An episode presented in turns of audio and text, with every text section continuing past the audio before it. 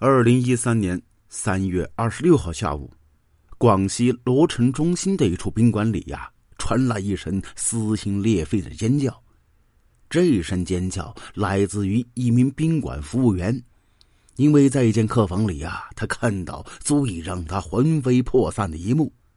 当天下午，他去七楼一间普通标间打扫卫生的时候。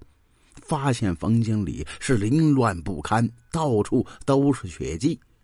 还没走到房间深处，就看到一只血淋淋的脚伸到墙外。他没敢再往里走，大叫一声之后，迅速报了警。县城最繁华地带宾馆七楼，为什么会莫名其妙出现尸体？人是谁杀的？凶手在哪儿？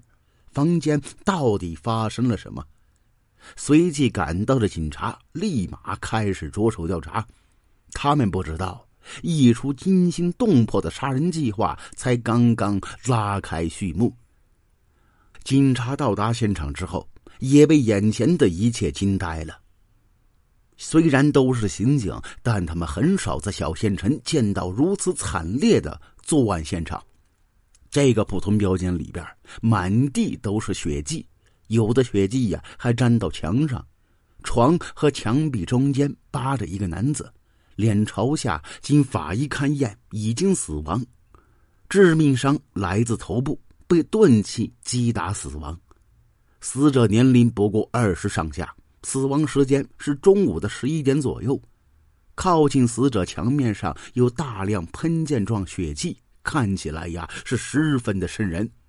通过对现场血迹和刮擦痕迹勘测，警方判断死者死亡前和凶手有过打斗，而且打斗过程相当激烈。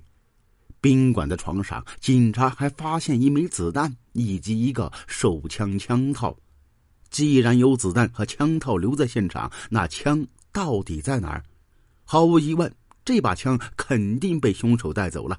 杀人持枪的凶手在逃，这让当地警方很是后怕。之后，警方继续勘察现场，没想到这时啊，意外情况出现了。警察用灯具打光查看床下的时候，发现床底下有一双脚露在外面，脚上穿着皮鞋和黑色袜子，不仔细看根本发现不了。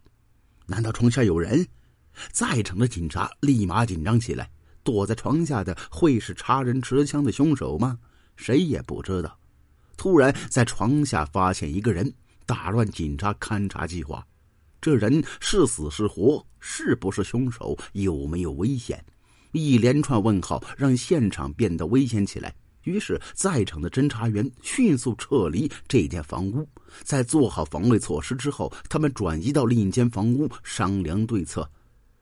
所有侦查员。做了一番戒备之后，再次进入房间。众人合力将床抬起来的时候，所有人大吃一惊呐！木质床底下还仰面躺着一个男子。这个男子西装革履，好像喝醉了酒，其实呢已经失去生命体征。这名死者四十多岁，死亡原因呢也是头部遭受钝器打击，死亡时间大概是在上午十点左右。也就是年轻死者进入房间的时候，他已经死了。大中午闹市区，先后在宾馆房间杀死两个成年男性，还没有被人发觉，凶手到底是怎么做到的？警方问询了宾馆服务员，据服务员说，早上九点，他在经过楼层的时候，听到很大的声音，似有争执和打斗。但敲门询问的时候，房间里却有人回答说没事他呢也就没有多起疑心，于是啊，警方怀疑他们是不是斗殴致死，但很快这种推测被排除，因为两名死者的致命伤都在后脑部，且都有经过多次击打，显然不会是互相斗殴造成的结果。这么说来，宾馆确实来过第三个人，而这个人很可能就是凶手。小县城很多人之间都有交集。很快呀，有一个警察就认出床下死者，他叫谢军，是罗城本地人，家住住在县城。谢军怎么会死在这儿？警方立刻派人赶到谢军家里。根据谢军妻子回忆，自己丈夫早上九点的时候接到电话，随后就出门了。出门之后呢，他再打电话询问，是一个不明身份男子接的电话。深圳谢军呢去上厕所了，随后再打呀，电话就一直处于关机状态。谢军在罗城开了一家 KTV，平时接触的人很多。不过谢军妻子告诉警方啊，因为平时丈夫从不与人结怨，尤其是在朋友间人缘很好。虽然在谢军家里没有发现有用信息。但现场的勘查人员呢，随即有了重大发现，在年轻死者身上，技术人员发现一张身份证，身份证显示死者名叫小武，今年才二十岁。为了确认凶手，警方呢又立即派了一路人马到了小五家。小五家中呢只有爷爷奶奶，奶奶告诉警方，小五呢要在县城学开车，已经很久没回家。因为小五住在县城，很少来乡下，所以爷爷奶奶似乎呢也无法提供对案子有帮助的信息。现场勘查同时还在进行，警方调取宾馆监控录像，这一次终于看到犯罪嫌疑人的真容。早上九点五十九分，谢军和一个秃顶男人进入房间，而这个秃顶男人显然不是小五，那可能就是凶手。中午十二点三十四分。一个男子从房间出来，四处张望了一下，就离开了。这一名男子戴了一个帽子，由于画面质量很差，根本看不清长相。不过啊，从身材判断，他和秃顶男子是同一个人。但令人奇怪的是，监控录像中始终没发现死者小五进入房间画面。没有办法，民警呢只能调取开封人的个人信息，可宾馆登记系统恰好坏了。不过，服务员对这人还有印象。这一名开封男子大概四五十岁，身高一米六到一米六五之间，微胖，头顶头发稀少。经辨认呐，监控中这个秃顶男子就是开房人。不过，服务员透露，男子开的房间不止一间，而是三间。难道这三间房屋里都有命案发生？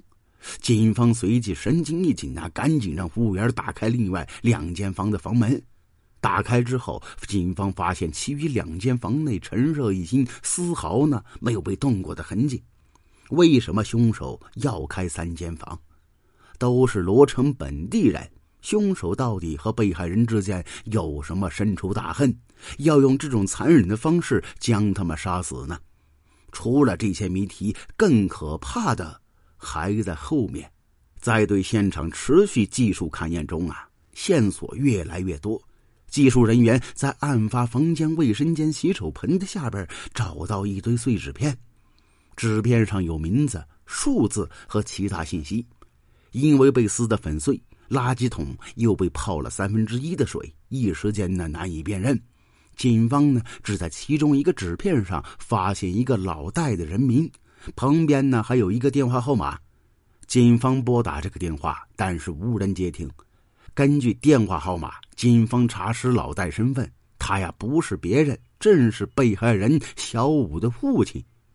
在小武死亡现场发现小武父亲的名字和电话，这真的只是巧合吗？警方一方面将垃圾桶中一百多个碎纸片收集整理，带回公安局，用更先进的烘干方法烘干拼凑；另一方面，警方一直在跟老戴联系。因为电话一直无法打通，民警呢只能赶到老戴的家。老戴父亲，也就是小武的爷爷，告诉警察，老戴十二点接了个电话就出去了，带着猎枪、狗，开着车走的。得知孙子遇害之后，爷爷呢也赶紧联系老戴，但一直啊都没能联系上。这个时候，从警察技术部门传来最新消息：现场的纸片拼起来了。经过两个多小时拼接，技术人员拼出其中一张纸条。这一张纸啊，看似是一张宴请名单，上面写着县城客人名单及联系电话。名单上有八个人，除了死者小武和谢军呢，还有其他人，每个名字都有编号，还有时间和电话。小武名字前面写着十点，谢军名字前面写着十一点。让警方后怕的是，这个时间恰好就是小武和谢军遇害的时间。纸上其他内容再加上警方确认这张杀人名单真实性，因为啊，名单前面还有刀、枪、铁棒、手套、帽子，开三间房。这么一来呀，纸片内容就跟案情联系起来。首先呢，两名受害人被钝器击打致死，而纸片上有铁棒，现场发现子弹和枪套，纸片上出现了枪，嫌疑人戴着一个棒球帽，而纸片上正好也有鸭舌帽。警方因此判断呢，这张纸就是嫌疑人周密的杀人计划。而后面客人名单就是他的杀人名单，这一切让人是毛骨悚然。按照名单上的人，下一个被杀的会是谁呢？会不会是已经失踪的老戴？警方意识到当务之急是找到老戴，